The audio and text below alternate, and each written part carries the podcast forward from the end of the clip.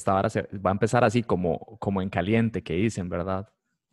Porque ya hay, usted después verá así como la introducción, la presentación, y creo que no va a valer mucho la pena redundar, pero bueno, con ustedes, eh, señoras, señores, señoritas, niños, niñas y demás, este, con ustedes está el día de hoy el señor Dader Vega, diseñador, stand-upero, podcaster, TikToker y yo no sé qué más, porque esta persona, aparte de ser el, mm, el tímido menos tímido que yo conozco,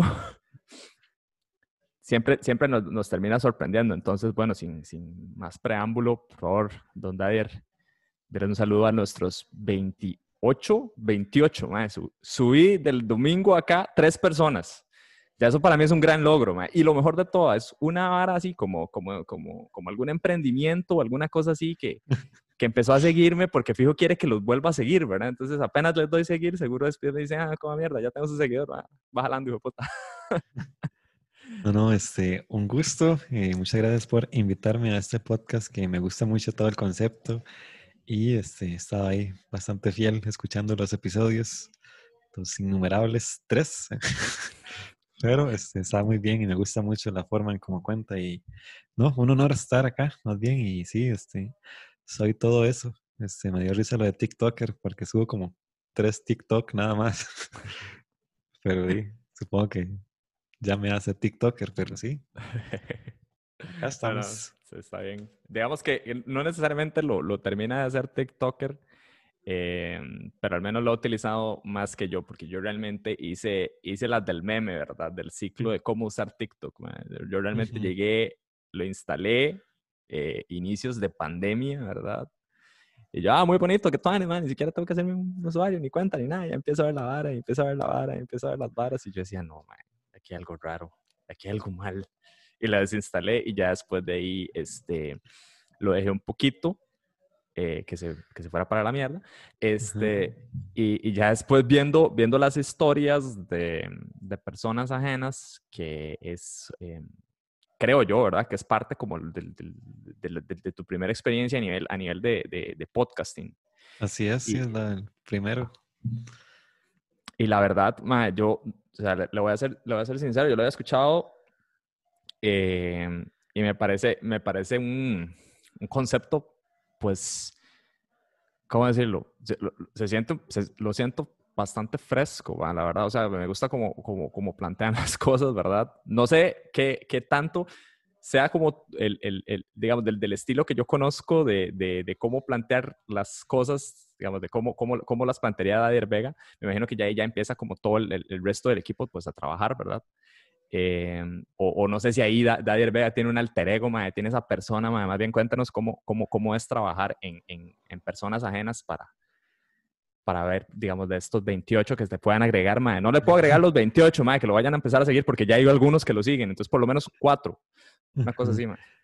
Este, algo interesante del podcast ese de personas ajenas es que ese podcast fue diseñado para un público específico. O sea, fue moldeado de tal manera que cuando empezaron a escucharlo las primeras personas y lo empezamos a compartir, había un montón de personas que nos decían, no, realmente no, no me llamó tanto la atención.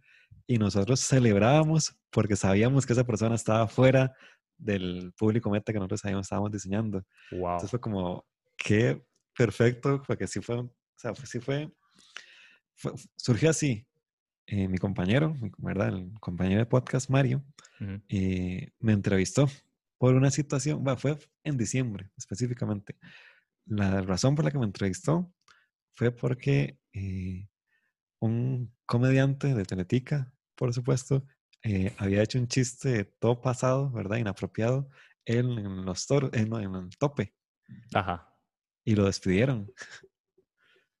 Cierto, ya, ya recuerdo. Entonces Mario me entrevistó, que, que, le diera mis, eh, mi punto de vista, no sé qué, y esa conversación que tuvimos fue como muy rica, realmente. Y ya le surjo con la idea, la hago yo, ¿por qué no hacemos esto mismo, pero solo sin video? O sea, que sea como un programa de entrevistas, tipo podcast, y estamos los dos discutiendo un tema. Y él no tenía idea de qué era, pues eso, y empezamos a investigar. Y sí hicimos esto. Primero no, son, o sea, no, no, nos mandamos de un solo a grabarlo, sino toda una investigación. Y después yo le dije que no, o sea, que si lo íbamos a hacer, había que hacerlo bien en cuanto a imagen y público. Entonces empezamos a hacer este, todo un estudio ahí entre nosotros, qué, qué personas nos seguían, qué los gustos tenían. Este, y, de cierta manera, cuál era el enfoque, ¿verdad? ¿Cuáles son los intereses, ¿verdad? Ese es público. Por eso no es hasta la imagen, es un, una persona, pero no se sabe si es hombre o mujer ni nada. Y jugamos con la dualidad de los colores claro. de hombre y mujer. Y, y, el nombre, personas ajenas, fue que nos salió así como de la manga. Porque empezamos a decir un montón de nombres a los locos y no sé qué. Y en un momento, yo nada más le pregunté a, a Mario, le pregunto, pero ¿a quién le vamos a hablar? Y él me respondió como, no sé, es que son personas ajenas, no sé qué es, que, a quién le vamos a hablar, no sé qué. Y ya seguimos batiendo nombres. Y ahí fue donde se me iluminó yo, no, ahí está el nombre, ahí está el nombre de personas ajenas, apunte eso.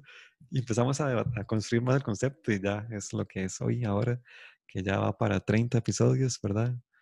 Este, empezamos episodios semanalmente, pero uh -huh. después ya vimos que eh, queremos hacer podcast como más, mejor producidos, ¿verdad? Como una experiencia sonora un poco más elaborada. Mm. Y ya semanalmente ya no nos daba tiempo, entonces empezamos quincenalmente.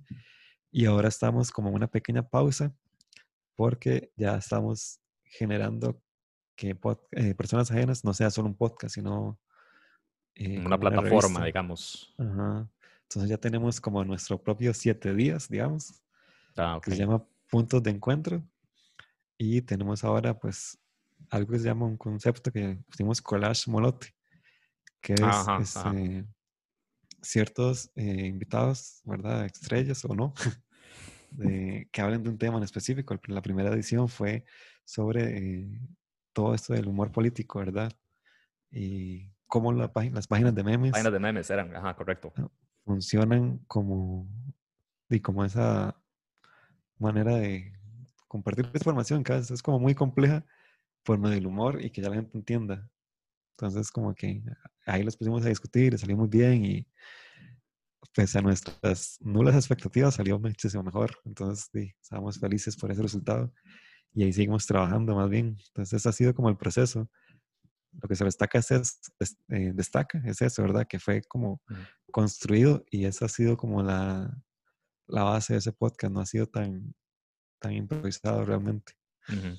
No, qué bueno, qué bueno esa, esa, esa prueba de fuego o digamos como ese, como ese testeo al mercado en donde buscamos a nuestros verdaderos consumidores, ¿verdad? Y no, no para generar un producto complaciente, realmente como para que les dé, les dé un valor. Entonces, uh -huh. saber a qué público meta llegar, más bien, saber a qué público meta no llegarle, eso no es algo muy común, al menos. O sea, siempre es como tratar de ver qué, qué, qué tanta masa se puede llegar a, a, a absorber, eh, uh -huh. pero al final se pierde como la identidad del mismo, del, del, del de, ese, de, ese, mismo proyecto que usted quiere amoldar. O sea, entra, uh -huh. entra en ese dilema, la dicotomía de ¿qué, qué vamos a hacer, un podcast que pegue o, o digamos algo que pegue en, en, todo el mundo, que sea muy escuchado por un montón de gente, uh -huh. o que realmente es el podcast que uno quiere, o es que es lo, lo, lo, lo que uno quiere, digamos, como expresar.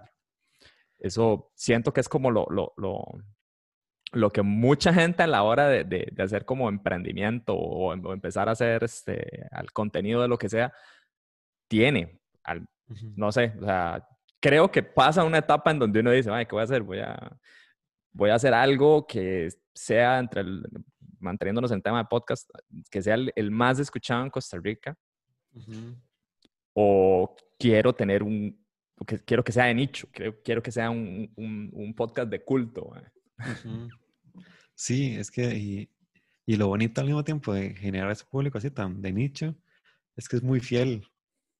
Porque es que sí recuerdo esa, cuando el, que se lo enseñaba un madre como de 35, 36 años. Ya. Eh, eh, eh, eh, suave, cuidado con la gana. Este, y este, me dijo, es que no sé, no me gusta porque son como carajillos hablando. y yo como, qué éxito. Porque sí, exacto. Sí, sí. Este público va para... No es cara- el para- demográfico. Usted no es el Ajá. demográfico de esta vara. Ajá. Porque la forma en cómo hablábamos los temas, se siente esa- hasta de cierta manera esa inexperiencia Ajá. que la gente de, de mi edad tiene. Porque claramente estamos empezando a vivir. Entonces no vamos a hablar con una madurez de, no sé, por ejemplo, algo de la muerte, no la vamos a hablar de la misma manera en como la habla ya alguien adulto que, por ejemplo, ya ha tenido varias pérdidas a- de sus seres queridos, ¿verdad? Como La conexión emocional que puede haber del, del suceso. Entonces, eh, se habla desde, esa ignorancia, ¿verdad? Entre comillas, y eso hace que se identifique con las personas de nuestra edad, que es a las que les queremos hablar. Sí. Entonces, Sí, sí, sí, por, ahí va. Está súper bien. mae. Digamos, manteniéndose, manteniéndose en el, en, en el tema de, de esta, desde mantenerse con, con la parte de, de esa inexperiencia, de, de, juventud, de todo eso. El, ¿Cómo lo ha moldado usted el, Instituto Tecnológico? mae? Este, en realidad creo que me ha moldeado dos, eh, dos entes, por así decirlo, Ajá, que es el tech y este, el stand-up. porque de cierta manera esta dualidad, digamos, de vida que tengo, me, me hace como de cierta manera ser como muy, muy esquematizado, de cierta manera. Pese a que yo soy una persona muy arbitraria, generalmente hago muchas cosas a lo loco, con esta doble vida que tengo, ¿verdad? No, no me sirve. Entonces es como interesante eh, y al mismo tiempo todo surreal, lo siento yo, cuando por ejemplo tengo que enfocarme demasiado en las cosas de la U y estoy ya como solo haciendo mis trabajos y todo. Pero pues bueno, y el fin de semana tengo un show, ya vengo, suave, cortes. Ujú. Entonces ha sido como algo interesante. Y siempre, pues, bueno, ya he comentado ahí eh, que tanto diseño me ha ayudado a stand-up y stand-up me ha ayudado a diseño. Este, de diseño a stand-up he aprendido que este, hablarle a un público, ¿verdad? Ah, algo así. Y de, de- del stand-up a diseño, a aceptar las críticas, Ok. porque de stand-up de, no se sube y que le falle un chiste, ¿verdad? Es como, estoy incómodo. Entonces, es lo mismo, uno está presentando un trabajo y, lo, y el profesor lo masacra a uno, es como, ah, ok, fallé por esto, esto y esto. No tengo tiempo para llorar aquí.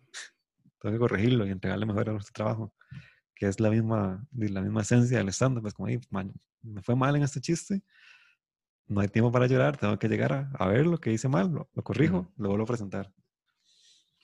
Claro, es esta, es esta cuestión como iterativo a nivel de, por ejemplo, pensando en, en- en tipo agile thinking, una cosa así, digamos, cuando Ujú. estás generando ese, ese, ese producto final, van a haber un montón de prototipos previos, ¿verdad? En donde hay que armarlo, tirarlo y la siguiente semana ver cómo, cómo funciona, ¿verdad? Si pegó, pegó bien, pero uno también siempre queda con esa espina de, "Mm, siento que le sigue haciendo falta algo, ¿verdad? Y ahí vas, ahí va, y va poniéndole y va presentándose.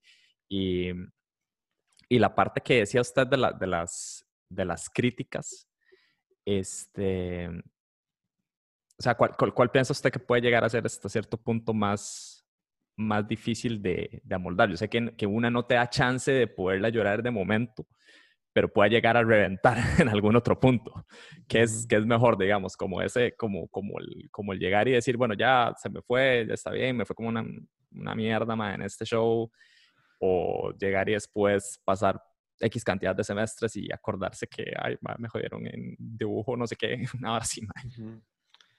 No, no, sí, eh, siento que este, es más tolerable el fracaso en stand-up que en el, al menos al académico, porque el académico no es, siente como que se atrasa, ¿verdad? Como que, y no, va a durar más tiempo en la universidad y todas esas frustraciones, ¿verdad? Que toda la sociedad le va imponiendo a uno, que uno tiene que sacar la carrera lo más rápido posible y todo eso, ¿verdad?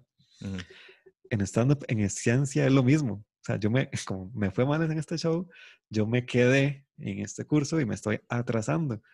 Pero como va tan rápido, como eh, para repetir este monólogo, tengo que, es el siguiente fin de semana, entonces no siento ese, ese, rezago, ¿verdad?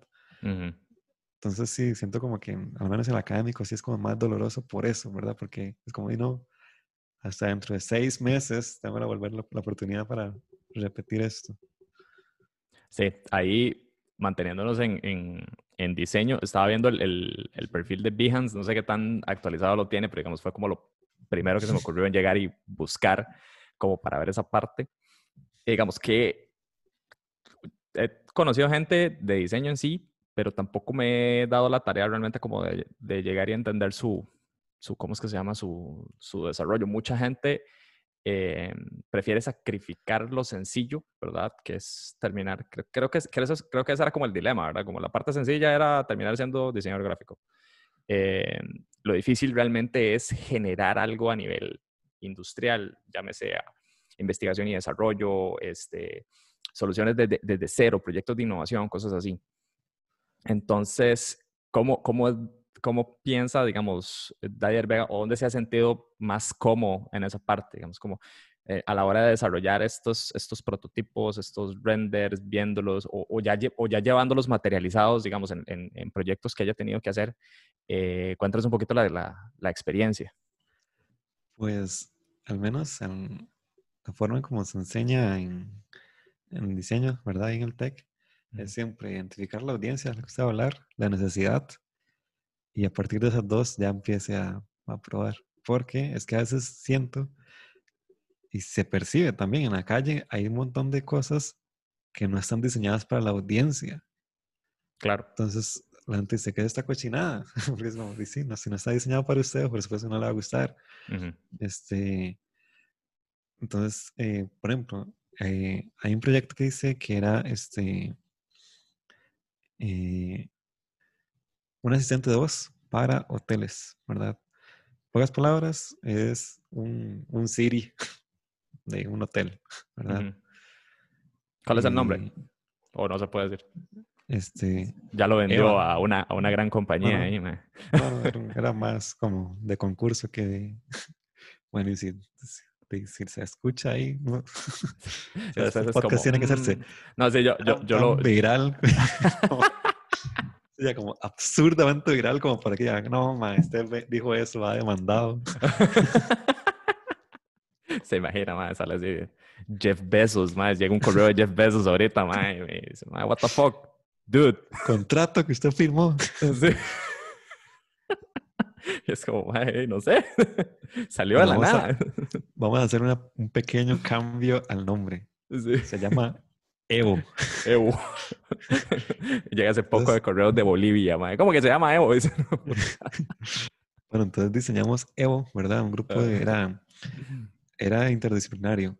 Ingeniero en computadores, una muchacha ingeniera en mecatrónica, dos de electrónica y el diseñador industrial, en este caso que fui yo. Este fue al mismo tiempo eran dos meses lo que teníamos para hacerlo, entonces ya como que identificamos eso y era súper chido al mismo tiempo porque este, entre todos, ahí, ese, ese, ese, proyecto sí me enseñó tanto lo de cómo se pueden sacar las ventajas de diferentes carreras, porque este... Los equipos multifuncionales. Ajá, porque para mi caso era como, oh, ¿cómo voy a ser un asistente de voz? O sea, yo no sé programar a ese nivel, o sea, porque me decían, tiene que conectarlo a una inteligencia artificial y yo, ¿what? y yo buscando en Google, ¿cómo conectar una inteligencia artificial a un Arduino?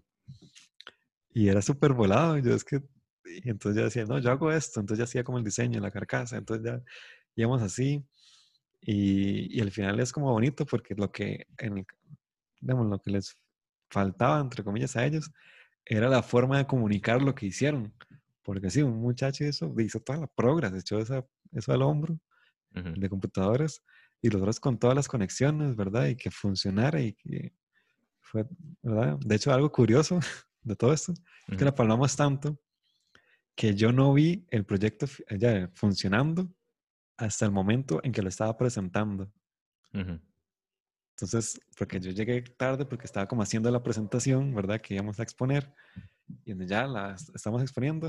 es que este momento hacía como mucha gracia.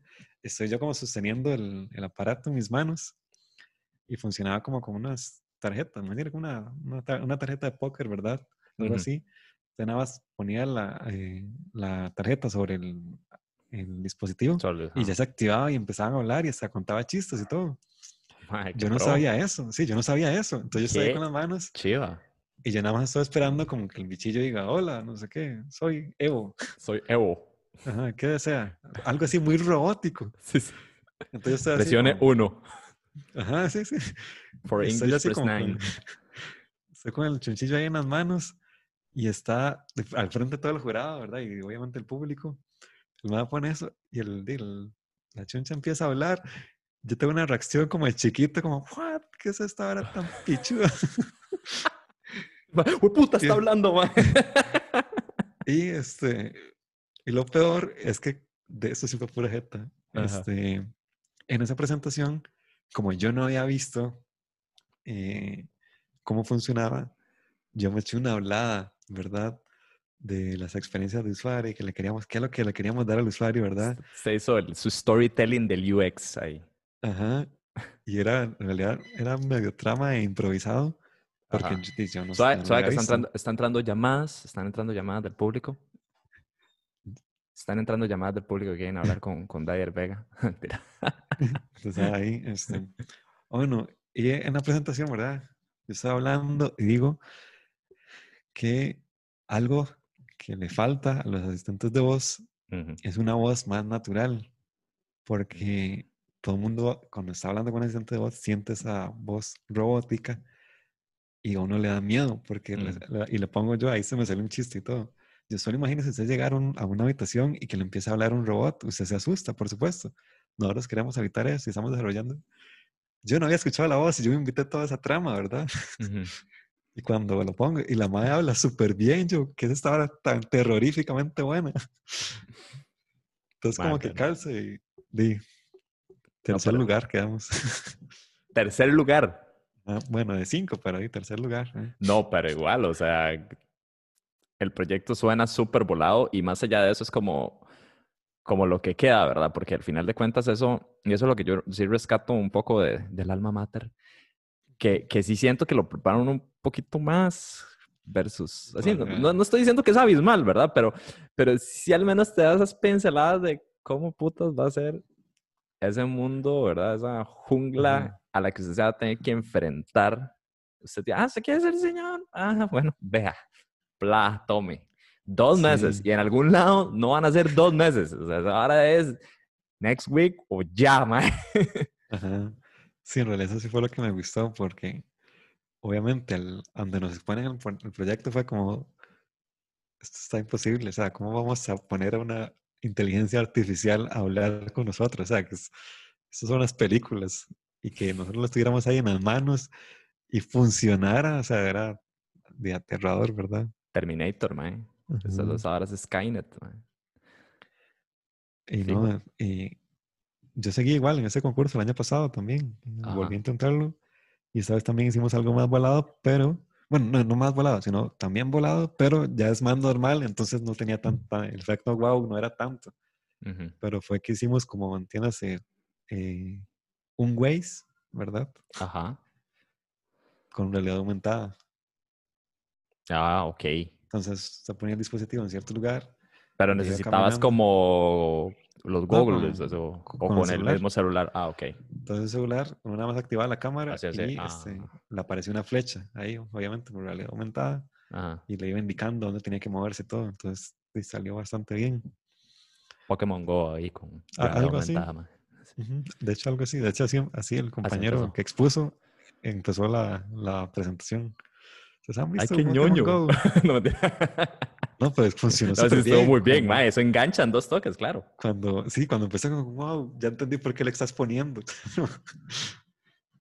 Pero sí, no, no, sí, ha sido como interesante esos, de esos proyectos, al menos esos son en el ámbito de producto, ¿verdad? Ujú. Porque diseño industrial tiene como, al menos en el TEC, dos ramas, diseño de producto y la comunicación visual. Y esos pues fueron de diseño de producto. Eh, y algo irónico que me pasa menos académicamente es que a mí me gusta más el área visual. Yo siento que soy más fuerte ahí, pero mis proyectos de producto son como con los que puedo rajar más, porque no sé, como... Tal vez hay un entregable, hay un entregable un poco más tangible, digamos. Entonces, Ajá, y se ve mucho mejor y al menos académicamente, en cuanto a notas, son mis cursos más altos. Eso, es lo que me está ayudando con tener un buen ponderado. Ajá. Y se supone que es lo que se supone que esto es lo que odio. El caso contrario de personas ajenas completamente. Sí. Entonces es, vacilón ahí, irónico. Sí, ahora, ahora que dice usted, wow, o sea, primero, digamos, la gente que no sigue a Dadier Vega y que lo va a empezar a seguir, este, cuéntales un poquito sobre esa campaña de expectativa que hizo usted hace unos días para liberar su especial en diferentes plataformas y cuéntenos un poquito eh, esa experiencia, digamos, los que lo seguimos digamos, en, en, en Res, podemos leer un poquito al respecto, pero, pero cuéntele a, a, ¿cómo se llama? Aquí a la cuadra, de donde vivo. ¿Cómo, ¿Cómo fue esa experiencia? ¿De dónde, se, ¿De dónde se desarrolló también? Obviamente me imagino que parte de las experiencias ahorita de, de, de, cómo vender un producto y todo esto, este, cómo presentar y, dar ese valor, ¿verdad? Y generando esa expectativa, me imagino que, te ayudaron para hacer todo eso. Y cómo este, esta madre que parece una navaja suiza, ¿verdad? Porque hizo absolutamente todo. Eh, este, o sea, ¿cómo fue, cómo fue ese proceso? Ah? ¿Cómo, cómo, ¿Cuánto te duró? ¿Cómo esto? ¿Cómo lo disfrutaste? Y cuéntanos un poquito de algunas particularidades también del mismo especial. Este, fue un poco de, de este, este lanzamiento especial se define en adaptarse. Adaptabilidad sería como el concepto de todo este especial. Claro. Porque este especial no iba a salir nunca. Al menos ese audio. Sí. Fue que ese audio eh, se, se, grabó la primera vez que yo tiré el especial. ¿Dónde lo grabaste? En Mundo Loco. Mundo Loco. El 3 de marzo del 2019. Yo lo grabé. Es que fue como originalmente yo lo iba a grabar ya así como en audio, no sé qué, y tenerlo como en video, pero como que planeé eso muy tarde. Como estaba tan concentrado en aprenderme el especial que se me olvidó que había que producirlo un poquito también. Ya. Entonces lo que me recomendaron varios comediantes fue, este, no grabe el especial la primera vez, porque la primera vez no siempre sale tan bien. Porque de todos los nervios, ¿verdad? Que lleva todo eso, ¿verdad? Y que uno puede notar dónde se le bajó y qué mejor cambiar los chistes en este orden aquí, ¿verdad? Entonces, ¿qué es lo mejor? No grabarse porque puede salir mal para mi fortuna, ¿verdad? Todo salió bien, ¿verdad? Así ha sido como uno de mis mejores shows. Y de pura guava, yo conseguí dos grabadoras de audio. Entonces, un saludo a Daniel Ugalde por prestarme la grabadora y a Josema. Eh, esto un saludo a Daniel Ugalde y Josema, que en algún día, no creo, van a escuchar esto. este, entonces, ya eh, Josema me grabó directamente la voz que sale el micrófono y Hugo el sonido ambiente. Y ya, al final me dieron las tarjetillas, yo guardé pues la información y pues yo me dejé los archivos nada más para escucharlos y aprender, ¿verdad? De, de cierta manera, de, cómo lo dije, que, tengo que mejorarle, ¿verdad? Todos.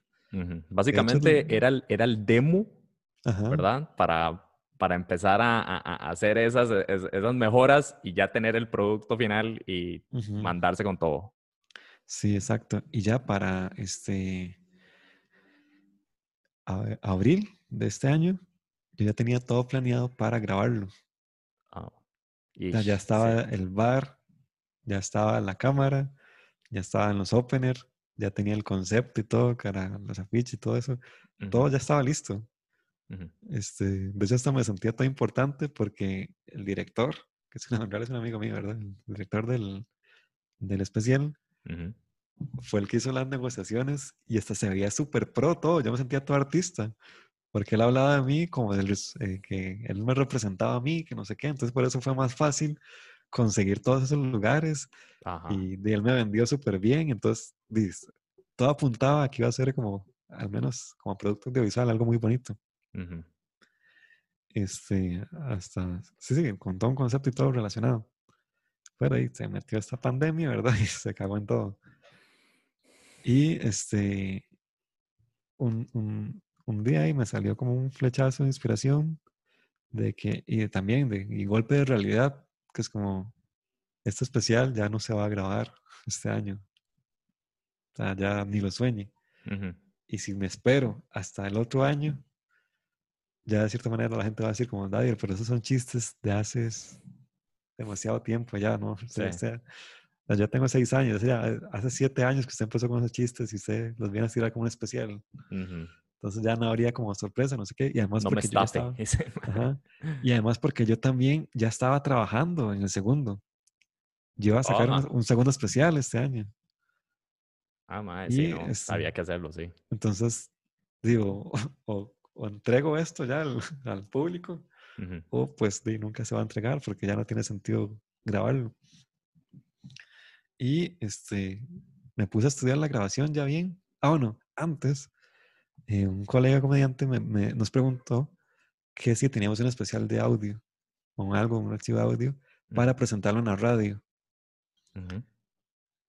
Eh, yo le dije, "Hey, yo tengo uno, voy a editarlo. Entonces lo edité y se lo pasé a él. Obviamente le puse el radio edit, ¿verdad? La versión Sí. sin con censura ahí. Claro, sí, sí.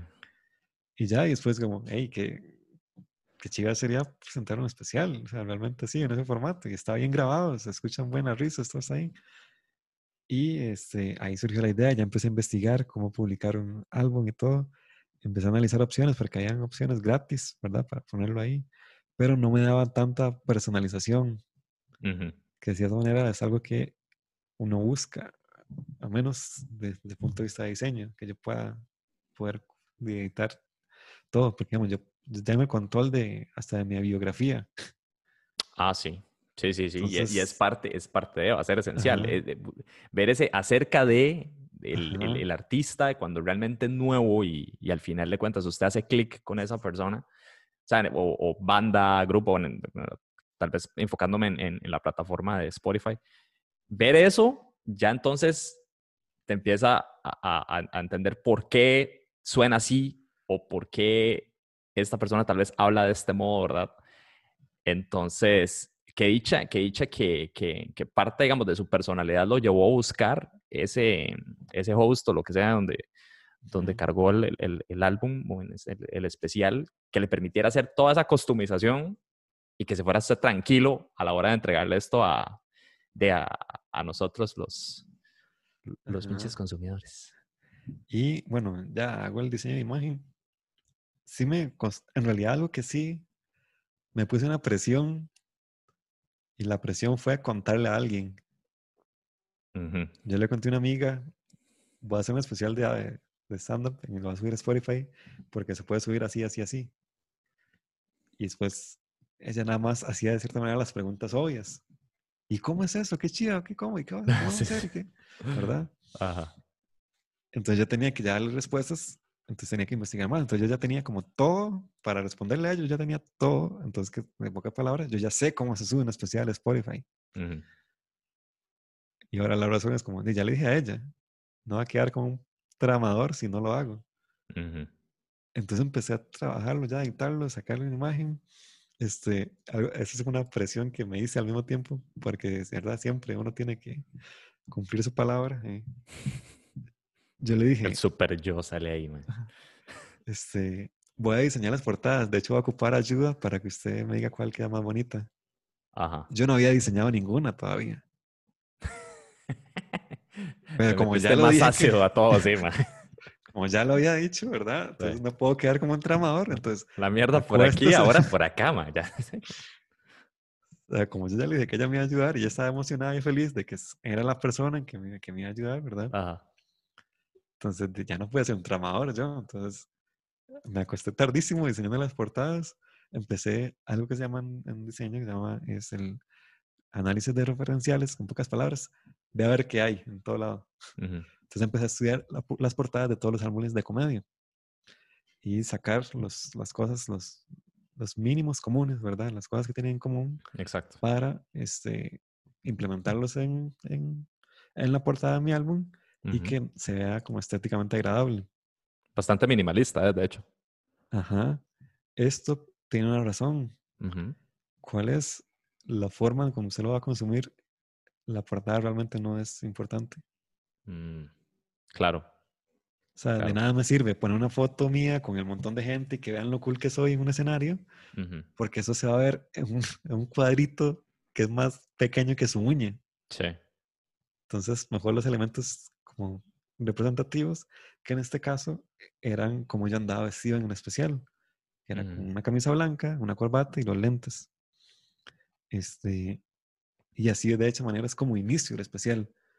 Entonces, Claro, hilo sí, un poco el concepto de como, hey, estoy viendo esto y lo primero que voy a escuchar es un chiste en cómo ando vestido. Ah, ya entiendo, estaba vestido así. Y ahí se enlaza la imagen con este, el audio. Muy bueno, yo lo recuerdo. Pero ese, ese, ese, ese, ese opener también había, esta- había sido, porque se nos había olvidado que el señor David Vega ha, ha estado, ¿cuántas veces has estado en el, en el Festival Internacional? ¿Dos, tres, cuatro, cinco? Este, tres. Tres. Ajá. Este, ese, se- ese lo había hecha- ese lo había tirado el, el- en, el, en el pasado, ¿no? Porque se me hacía familiar. Yo no sé si era que de algún Open o de alguna cosa, pero se me hacía familiar. Yo no, no o ahora realmente va a decir, "Mae, no, usted está mam- mamando, está bateando. Realmente solo ese día lo tiré. mae". Eso. Solo ese día lo tiré. Y sí, quedé como un meme. Porque, porque eh, en realidad ese día, ese, este chiste, es que algo, no sé por qué, no sé por qué hago esta salvajada siempre. Cuando llega un show importante, mi mente está como ya a full Acelera, velocidad sí. y empiezan a salir un montón de ideas, pero absurdas y empiezo a modificar y a expandir mis chistes, que al mismo tiempo es súper irresponsable porque es como, David, si ya es- este chiste está bien, Déjelo no así. lo cambie, déjelo así. ah, no, pero yo, yo ya me he visto y digo, hey, parezco un testigo de Jehová. Y pa, lo primero que digo fue eso. Ujú. Y era, y de cierta manera, es tan yolo eso, porque es como, ¿cómo va a abrir su especial con un chiste nuevo que nunca en la vida ha probado? de esa manera, de, de si, va mal, ya, dice, claro, el especial de comedia empieza mamando, ¿verdad? Pero, de- Pero, por pero dicha ve- que usted se sigue poniendo una autopresión sin que nadie le diga más, solito nada más. Ya, ya tiré un chiste como que iba a empezar, ¿verdad? Y todo, hasta le Ajá. había dicho como cómo me tenían que presentar para que... Pero yo no, no, preséntame me dé la gana, yo voy a decir otra cosa. Uf, vámonos hacia lo YOLO y funcionó, por dicha. Claro. Eh, hay un chiste que no estaba metido en el especial, que lo dije, que era el de las bacterias, que tengo miedo de ser una bacteria. Ese chiste no estaba metido en el especial, era un chiste que recientemente había, pues, en eso, para ese momento, ¿verdad? Lo había este, creado, pero en el especial me quedé en blanco. Porque tuve un error ahí, este, yo tenía como, de cierta manera, mi guion, mi setlist, Ujú. y tuve un dedazo y repetí un chiste. Oh. Y donde de- yo estoy ahí, ya medio veo mi setlist y veo que va tal chiste, yo me quedo como, what the fuck, yo ya dije esto. Ajá. Y en ese, esa fracción de segundo que nadie nota, entro en pánico, ¿verdad? Y me imagino este episodio de los de Bob Esponja, donde Bob Esponja sale corriendo por el cerebro a buscar un montón de papeles. Y fue el primer chiste que se venga aquí, lo va a decir, pa, y lo saco y cuento ese, y se ve así. O sea, en cuanto a lógica, es, digamos, el storytelling del especial, Ajá. sí se siente salido, pero como contenido cómico no se nota realmente, Ujú. porque lo logré hilar en ese momento, como que va de una línea que va así, así, así va la historia, ay, pasó esto, Ujú. ok. Sí, ya tiene que ser Pero- alguien, alguien que sí conozca, digamos, que sí sepa, ¿verdad? Como para sentir e- ese, ese, ese cambio, ¿verdad? Y es que ni siquiera, ni siquiera fue saco un greatest hits ahí que tenía, que no lo metí, ¿verdad? Pero, pero, pero puede ser un greatest hits. eh, Fue como lo primero que se acuerde. Sí, ajá, es que eso, eso pasa a veces en el escenario, uno no sabe qué, está, qué va a suceder y queda en blanco y es como, voy a decir lo que primero que venga a la mente, a veces sale una atrocidad y puedo ir a la cárcel o a veces sale algo bueno. Y por dicha, en ese especial salió algo bueno. Ujú. Este, y no, bueno, ya continuando pues con la historia, eh, ya bueno, hago el diseño, ¿verdad? La portada, ¿verdad? Bastante minimalista por esas razones. Eh, y la plataforma donde yo alojo el álbum como la distribuye a, un montón de tiendas, en total son 24, de las cuales solo sabía que existían como 5, ¿verdad? Eh, hay unas, por ejemplo, puede escuchar mi álbum de comedia en iGlove no sé qué. No sé dónde es, pero lo pueden escuchar ahí. Puede ser que en Vietnam O sea, una sea plataforma popular, exacto. Y montón de escuchas en Vietnam, como yo que tengo un 10% de escuchas en Irlanda, que no tengo ni la menor idea por qué, pero bueno. Y bueno, y unas plataformas lo subían más rápido que en otras. Ajá. Entonces de ahí me surge la idea, no, no puedo esperar a que, o sea, de cierta manera tenía que esperarme a que estuvieran todas para anunciarlo bien, porque si no iba a ser como, que ya había visto en otros comediantes que habían lanzado un álbum de comedia que les pasó eso. Bueno, ya está en SoundCloud ujú. y tres semanas después ya está en Spotify. Ya lo tiene acá en Spotify y, y se ve como algo muy, No tan profesional. ajá. Entonces yo como, no, va a estar en todas. Y cuando digo todas, va a estar en todas. Ya- Y Eso sí, se, este- eso sí se te lo ofrecía el host, digamos, en este caso. Ajá, Ah, sí. claro. Este, y ya esperé que estaban todas. Y al mismo tiempo, cuando lo anuncié, tuve que pensar en cómo anunciar algo sin decir qué es, porque si me buscan, me van a encontrar en ciertas plataformas. Es muy probable. Es muy probable. Porque si yo decía pronto en, en plataformas de streaming, Sí, sí, que va a tirar Dire Vega, Spotify, ya le iba a salir, por ejemplo, ya se cagó la sorpresa. sí. Bien De hecho, algo que hice al propio, ¿verdad? Pero nadie es, ahora lo voy a confesar, primicia. ¿eh? Ujú. Yo tiro los podcasts los lunes. El Daddy Podcast lo tiro todos los lunes. Ah, cierto. Sí, sí, sí. Para y- eso. Y que para ese dijiste que, que habías cambiado de host, entonces por eso no lo habías tirado, no sé qué. Ajá. ¿Por qué? Porque Ah. existía la posibilidad de que si alguien me está buscando para escuchar el podcast escribe Adir Vega, ya le iba a salir mi álbum en Spotify, pero todavía no estaba en Apple Music, por ejemplo. Entonces yo dije, Ajá. esta semana no hay, entonces la gente va a decir, bueno, y no, no va a escuchar Daddy Podcast, eh, no lo voy a buscar. Ujú. Entonces evito a la gente que me empiece a buscar y desaparezco hasta de cierta manera, desapareció un toque en redes para evitar eso. Y nada más llegaba y este, subí una imagen pronto, después me iba. Entonces ahora de que no subo historias, subo una y es para decir que viene algo, después me voy, a, a los tres días Ajá. vuelvo a aparecer, subo otra vez lo mismo. Y, este, y el hecho de que cambiara toda la foto de perfil y todo eso, empezó a generar duda. De hecho, eh, varias gente me empezó a escribir como, ya diga, diga qué es. y al propio, a claro, les voy a decir. Ajá. Y al, y al propio a nadie le decía, porque eran como gente de confianza y yo no les decía, como para que ellos mismos, eh, como, wow, o sea, ni siquiera yo que soy de confianza me está diciendo a qué va a sacar, o sea, what the fuck. Ujú. Porque de este especial solo le conté a cuatro personas.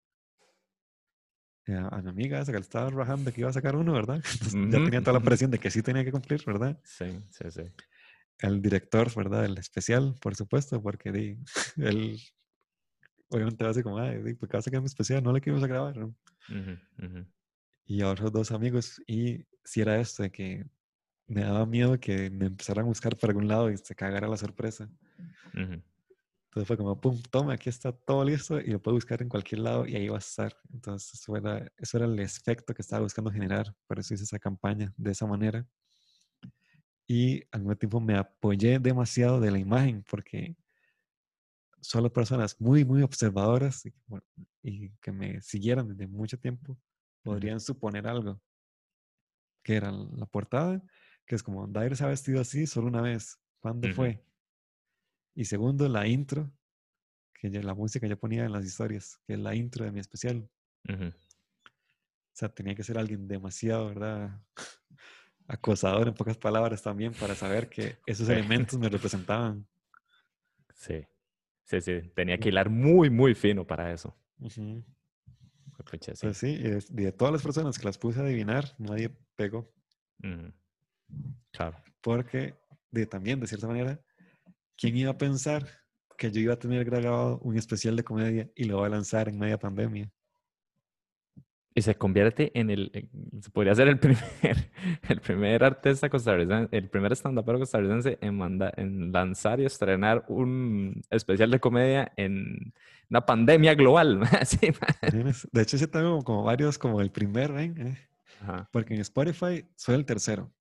Bueno, como Spotify, Apple Music, las ajá. plataformas populares, soy el tercero. Porque el primero fue Javier Medina. Javier Medina. Javier, tiene como tres, Tres, sí. cuatro ya. Ajá, Este, Andrés Cordero es el segundo. ajá. Y yo me convertí en el tercero ya. Este, soy el primero en TikTok, ¿verdad? Y en Instagram Music, que eso es lo que me parece más surreal de todo. ¿Por qué? Porque es que a mí lo que me, de cierta manera me gusta, es que sí me hace sentir como de cierta manera como con orgullo. Porque es esto de que dice, puedo subir una historia y voy a música y escribo eh, Led Zeppelin. Ah, sí, sí, sí. Y que yo pongo mi extracto de la canción de Led Zeppelin. Pero ¿qué pasa? Yo pongo Adir Vega. Puedo poner el chiste. O sea, Ah, algo que es algo, de cierta manera, es algo que es como tan nuevo, ¿verdad? Porque esto de Instagram Music, al menos en Costa Rica, se habilitó hace un año. Sí. Y que de cierta manera yo ya sé a la par casi de cualquier artista mundial. O sea, en- obviamente en popularidad no, pero digamos como en, en facilidad Pero de... está, sí, exacto. Tiene un espacio ahí. O sea, yo, Ajá, como dice usted, uno lo busca y, te- y le va a salir uno de los chistes. ¿no? ajá. Entonces eso es lo que me parece más surreal de todo este lanzamiento, de, de esa... De, como, "Ah, este puede poner mi nombre en Instagram y le va a salir. O sea, es como esa presencia ya. Qué bien, mae. No, felicidades. Y, y bueno, que, la, que ya saben, ¿verdad? Está en más en 24 plataformas, entonces no, no hay excusa, la verdad, para poder este, llegar a escuchar a Adair Ve- a Adair Vega. Si es usted ha sido seguidor de Adair Vega, el stalker que pudo ligar, que era, que era el especial, ¿verdad? Lo que iba a tirar, lo puede escuchar de nuevo. Y si no lo conoce para nada, bueno, pues es una gran oportunidad para poder, este, para poder este, ver su, escuchar su material. Y Dair, este, ahora que, que veamos esa, esa parte, em, escuché su, y, y que usted mencionaba que hizo esta trama, ¿verdad? Del, moví todo mi, eh, me, me- me cambié de host, ¿verdad? Para el tema del Dair Podcast. Eh, me, me gustó un montón el último episodio, man. O sea, sinceramente, me, yo, yo escuchaba, o sea, todo lo que usted iba diciendo era, puta madre, eso me pasó. Puta, to- o- todo, todo, todo eso es como, ¿por qué hago esto? ¿Por qué carajos me pasa? Y había tantas varas que yo decía, "Mae, o sea, no, no puede ser, por ejemplo, o sea, el, el, el debut, que es 19 de febrero del, del 2014, ¿verdad? Ajá. Entonces era un chamaco y yo estaba cumpliendo 27 años ese día. Esa vara. Y, y veo una, una, una, relación, una correlación, dirían, en donde usted no le había dicho a nadie, y aquí en esta especial no le había dicho a nadie tampoco, ¿verdad? Usted solo le dijo a un compa del cole nada más que se iba a mandar al, al Firehouse en, en Tibás. Ajá. Entonces, quizá tal vez, no sé, estaba, estabas cagado, este, güey, y digamos, cuando ya usted estaba cagado, dice que, bueno, que le había pasado un montón de cosas, o sea, todo ese ataque ma, se manda, este, y lo que a mí me han contado es que le fue súper bien, pero obviamente cuando usted se escucha de nuevo es como, fuck, mae. ¿quién es ese? Ajá. Entonces, mae, eh, no sé, ese, eh, eh, su, su, su, su- eh, podcast tiende a ser un poco más introspectivo, lo cual es muy chido. Este, pero, pero este fue más, man, este fue, yo no sé, como, honesto. ahí sí es cierto que se desgarró, así. Es que, bueno, debo confesar, es para el, el podcast que está hablando Yacir es el podcast número 19. Se llama Artista B, el triángulo. Obviamente todo eso está relacionado un poco con lo que pasó con Brian Ganosa y todo el hate que le tiraron. Sí, sí, Y- sí. A mí, a mí cuando me pasaron el, el, el video, ¿verdad? me pasaron el enlace de, de- YouTube y escucho la vara, este, me pone un compa así como diciendo, quién sabe, ¿verdad? El, el poco de ácido que va a tirar este mae. Yo digo, "Mae", me dice, comments. Y yo, no, no comments, la verdad. Me dice, ¿pero por qué? Y le digo, es que no, pues, eh, yo no me voy a extrañar de esto, güey. O sea, yo no- o sea, si, si usted me dice, madre, no sé, una bandota a la que usted le cuadre, madre, llega y tira eso, ahí sí, sí, rájese, madre, a mandar toda la mierda que usted quiera. Pero yo no me esperaba, le digo madre, hasta cierto, hasta cierto punto, le digo hasta cierto punto en su género, nada más lo único que voy a decir, hasta cierto punto en el género siento que está pasada de moda. O sea, madre, ¿quién pone ese Punjabi riff, madre? O sea, como, esto no es el 2003, güey, no. Ujú. Entonces yo me quedé así, yo nada, más, eh, nada más es lo único que tengo que decirle. Después de ahí ya todo me lo esperaba. Ah, bueno, y bueno, sí, fue relacionado a eso del pod de, de, de, de Brian Ganosa. Y este, haciendo ya una confesión un poco más introspectiva también, todo eso de lanzar un especial de comedia, me estaba cagado yo. Estaba cagado por, este, de cierta manera, hasta un poco la presión que conlleva Ujú, eso de, si va a subir la cosa a Spotify, tiene que ser buena, ujú, porque si no, vea lo que le va a pasar. Es cierto. Y yo venía cagadísimo, pagadísimo. Digamos, siempre me da, como- siempre un evento grande en cuanto a, a relacionado a la comedia, siempre me, me cago, ¿verdad? Mm. Este, al menos este, este, y como no, les, no le había dicho a nadie, ¿verdad? De cierta manera no tenía como este apoyo. Ah, sí, qué chida, usted, sí, claro, este, este, pod- este especial fue buenísimo, no sé qué, le mandas. Ajá. Ese era mi criterio, nada más, como yo voy a hacer esto porque lo tengo que hacer. Y este, como venía pasando de cierta manera, esos bajos, ¿verdad? Más que todo, de, de inseguridades y, madre, ¿por qué va a montar un especial de comedia? O sea, ¿qué, qué gano con esto? O sea, no. Este, pasa eso que le pasa a Brian, a Brian Ganosa, que, que nada más. Es que sí, eso, eso era lo que me dolía, como él nada más estaba cumpliendo su sueño de ser músico y le fue mal en la primera canción. ujú, O sea, ahí me fue mal en el primer show. ujú. Y ahora estoy aquí, seis años después.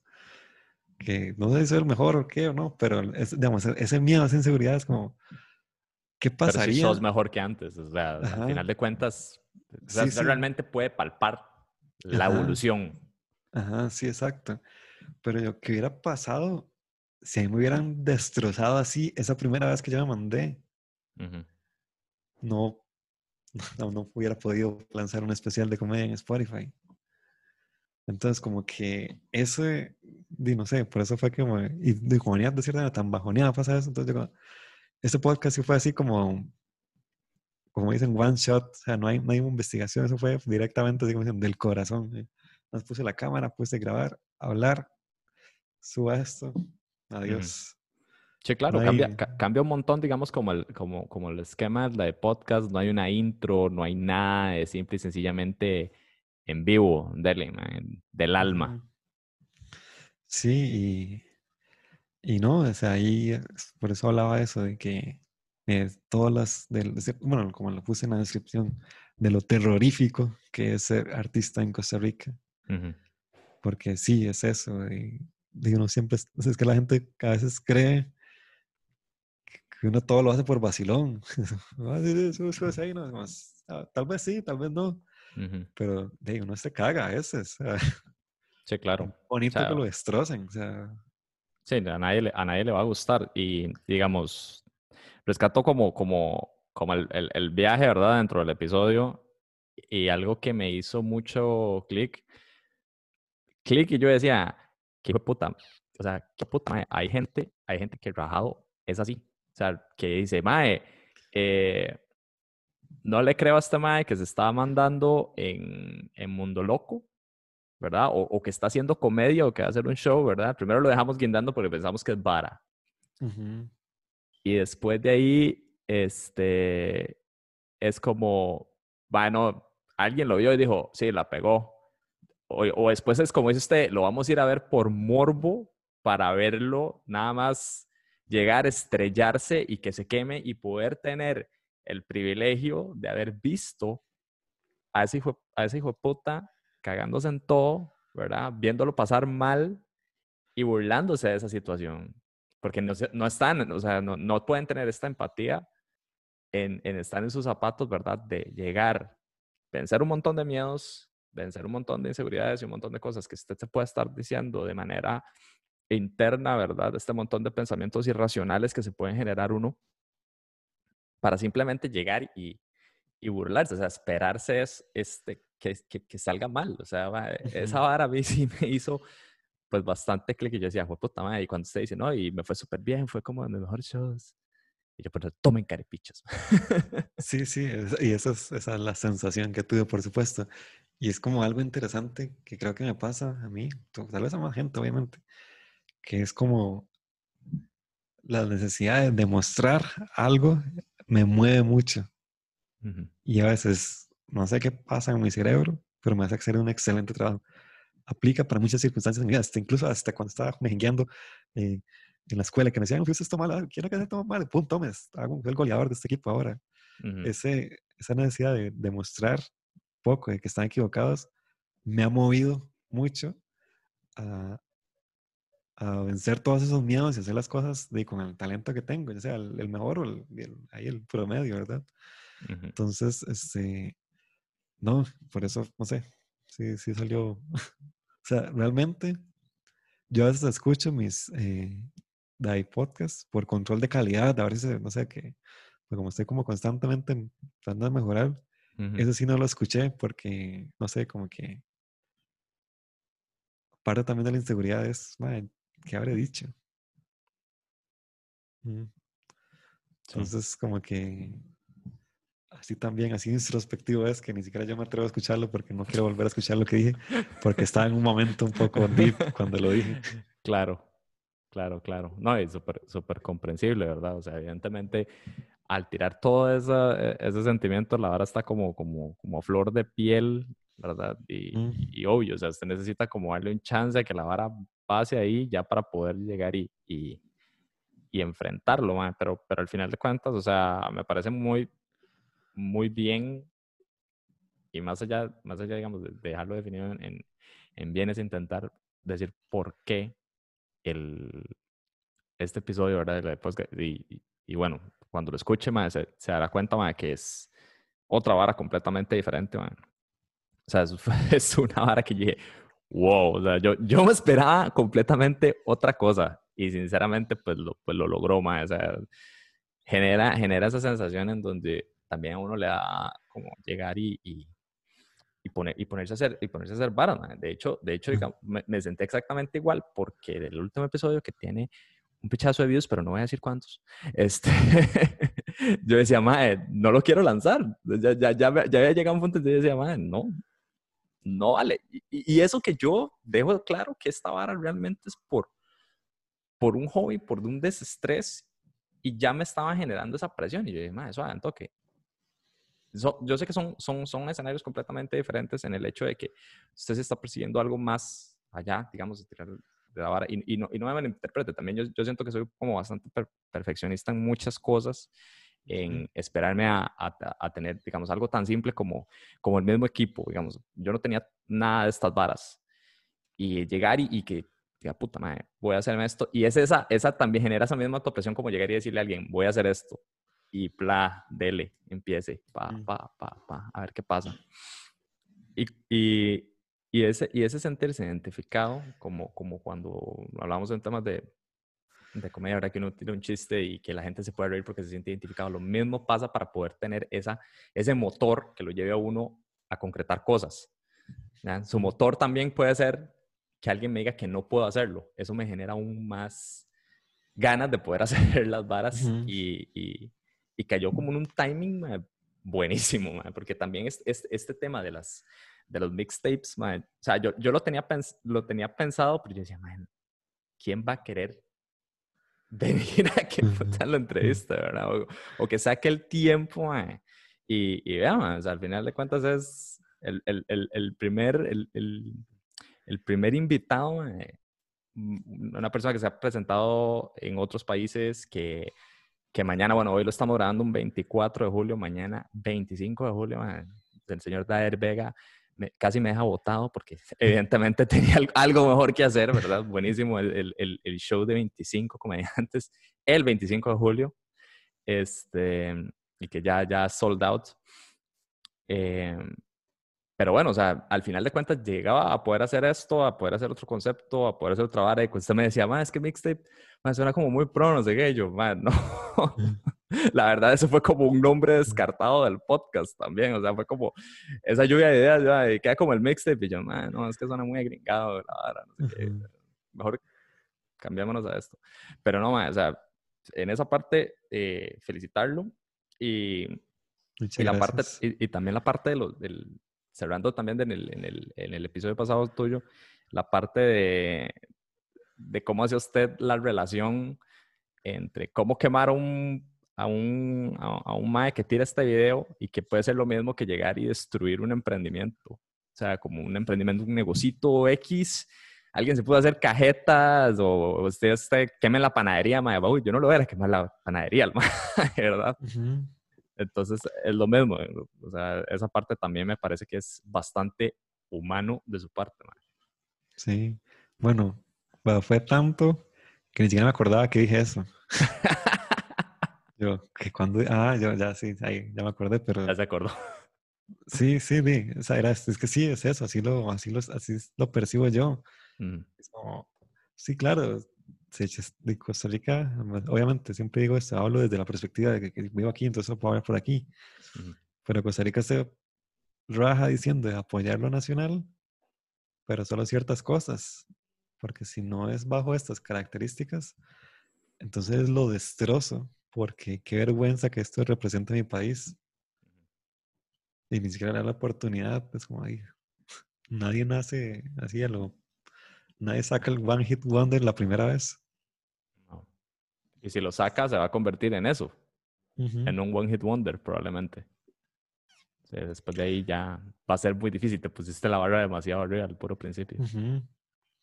Y, y, es eso, de que siempre eh, el éxito es, está tan, de cierta manera, tan.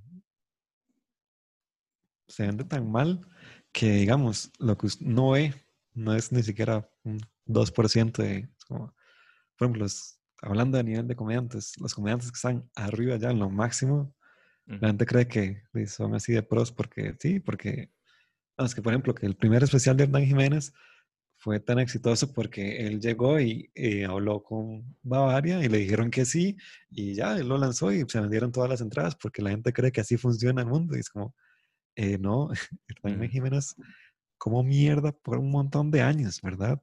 que ahora ya no lo está haciendo, es el resultado del montón de trabajo que se ha metido este tema encima. Claro. Porque, este, lástima que eh, no, no, no, pues no tengo esta imagen a mano. Pero y lástima que no pudo venir porque también le dije, pero, sí, sí. Pero yo encontré un afiche de él que se veía así súper purete, Ajá. que él se presentaba en el bar observatorio y básicamente, como para que la gente llegara, él tenía que poner en la ficha, en grande, soy el director de la media docena. Entonces, de cierta manera, es como... la media docena? Ajá, se, se, tenía que devaluar tanto, por decir como, apéguense a, este, a esta marca famosa ya, la media docena, y denme la oportunidad a mí, porque yo les ayudo a ellos, ¿verdad? Yo soy compa de ellos. Claro. Entonces, de cierta manera, que todo mundo empezara así, de cierta manera es un poco humillante porque lo... lo... Perdés esa, esa, esa, individualidad, digamos, o sea, al final te volvés un subproducto de alguien más, no, no, tienes tu propia identidad. Y al menos en stand-up lo que realmente importa es la identidad. Tal cual. Entonces sí, o sea, es como que sí, exacto, como que el éxito siempre está demasiado mal vendido, digamos. Sí, es una, es una este, idea un poco romantizada, se podría decir, algo como fantasiado. No, sí, entendido, en eso sí, concuerdo bastante con usted. Y tal vez como para ir finalizando, ya nos, ya nos pasamos un, un toquecito, este, las disculpas del caso, pero, pero los, los escuchas y, visitantes de, YouTube van a agradecer. Les estamos dando un extra ahí. Este, cuéntanos un poco más o menos qué, qué pasa para, para, el futuro, qué se viene, qué se viene para Dader Vega, más allá de este hijo puta pandemia. Este, lanzar el segundo especial, porque ya igual, ya todo estaba generado en concepto y todo, ya tenía openers. no sé si hacer el... Porque, o sea, planifico mucho las cosas, entonces sí, tenía eh, pensado eso, e ir a presentarme a otros países también. Porque algo que aprendí cuando tuve la oportunidad de ir a México, y igual lo vuelvo a repetir, es todo esto de que uno se tiene que crear las propias oportunidades. Porque no va a llegar nadie a decirme, hey, este, su especial de comer en Spotify fue un éxito. Venga y este, graba este show de Netflix. Así nunca va a funcionar las cosas. Y este, eh, bueno, no, este, como anécdota, en México. Cuéntanos, ¿cómo este te fue en México? tuve la oportunidad de abrirle a, que, bueno, me dieron la oportunidad de abrirle a un mae como realmente famoso en México, que de cierta manera hasta yo veía de carajillo, entonces me parecía súper surreal. Y el asunto fue así. Primero yo me presento como en este Mercado Roma, se llama. Yo tenía un show un sábado ahí, en Mercado Roma. Eso era como en el Jardín de Lolita, Mercadito, haciendo la traducción tico. Eh, pues el fin de semana anterior yo me había presentado con Mónica Escobedo en el Comedy Club MX, ¿verdad? Y me fue, bueno, a todos en realidad nos fue alta. La delegación tica nos fue bien, ¿verdad? Este, en mi caso yo sí hice más tiempo, me tocó hacer media hora. Wow. Entonces, ¿verdad? Ahí sí estaba un poco más cagado porque vi México, ¿verdad? ya, nos fue bien todo. Al productor del evento le gustó mucho mi material. Y me empieza a seguir en Instagram como así como casi que al día siguiente del evento. Y me dice, eh, ¿quieres venir a abrirle a René Franco? Ah, René Franco, sí. Y yo me quedo como, ¿what? abrirle a René, así casual. Ajá, sí. Ah, yo lo tuve que rechazar porque yo tenía el show ahí en el mercadito. ¿Verdad? Ya, estaba buqueado, ya estaba la ficha, ya estaba todo. Y en términos de distancias, yo me estaba presentando en Cartago y el show era en Heredia. Nada. A la misma hora. Y a la misma hora. Oh, my. Qué jeta. Porque algo que yo hubiera hecho, porque a veces me tocaba presentarme en lugares muy, muy cerca. Ajá. Que yo me presentaba uno, ahora, yo ahora aquí, gracias, y puff, me voy directamente a abrir al otro mae pero di, no, no, no pude y tuve que rechazarlo, entonces me quedó como esa espinita, ¿verdad? Entonces de ir a buscar siempre esa oportunidad y, y, de, de, ver, ¿verdad? Porque así de casual me pasó esto, ¿verdad? Que fue algo meramente circunstancial. Pero ¿qué pasa si después me toca abrirle a otro MAE X y que en ese momento esté la persona correcta que me ve y me dice, MAE, ¿por qué no hay Comedy Central? ¿Por qué? Porque yo busqué mi propia oportunidad, no, no esperé a que el, no sé, entiendas, el visor de Comedy Central eh, y me diga, llegar a tocar la puerta. sí. Y siempre, y la importancia, siempre lo, recalco, de tener el material con que defenderse, ¿verdad? Dependientemente de su arte. Porque usted no puede llegar a tocar puertas si no tiene con qué defenderse. Claro, claro. Yo creo que, que eso también es parte para la vida, ¿verdad? Para muchas cosas. O sea, aplica absolutamente pues, para todo lo que, lo, a lo que usted creo que se dedique, ¿verdad? es entender que usted está dispuesto a luchar por algo, o sea, conforme usted tenga las ganas de hacerlo o algo así. O sea, como que usted no puede llegar y desear nada más las cosas, usted tiene que llegar y ejecutarlas de cierto modo, ¿verdad? Y tener esa constancia y disciplina y todo para ir generando ese fundamento y esas bases para poder llegar y alcanzarlo. No, y ahora sí, este, o sea, tal vez como, como, como para cerrar, man, le queda a la gente y, y, me queda a mí, digamos, esta parte en donde vemos una persona que es... Eh, perfeccionista en la parte buena, digamos, en una parte positiva, eh, en alguien que busca realmente, o sea, que es, que es este, bastante genuino en lo, que, en, lo que presenta, ¿verdad? No te intenta eh, meter gato por liebre, ¿verdad? Como dicen. Eh, y que tiene un futuro pues que se ve brillante por delante y que, digamos, que no se lo coman los dedos. O sea, yo sé que le van a generar los nervios y va a estar cagado, no dice usted, pero, pero ya después se va a ir como acostumbrando, definitivamente se va a ir acostumbrando, no me queda, no me queda la menor duda. Ese masoquismo ahí.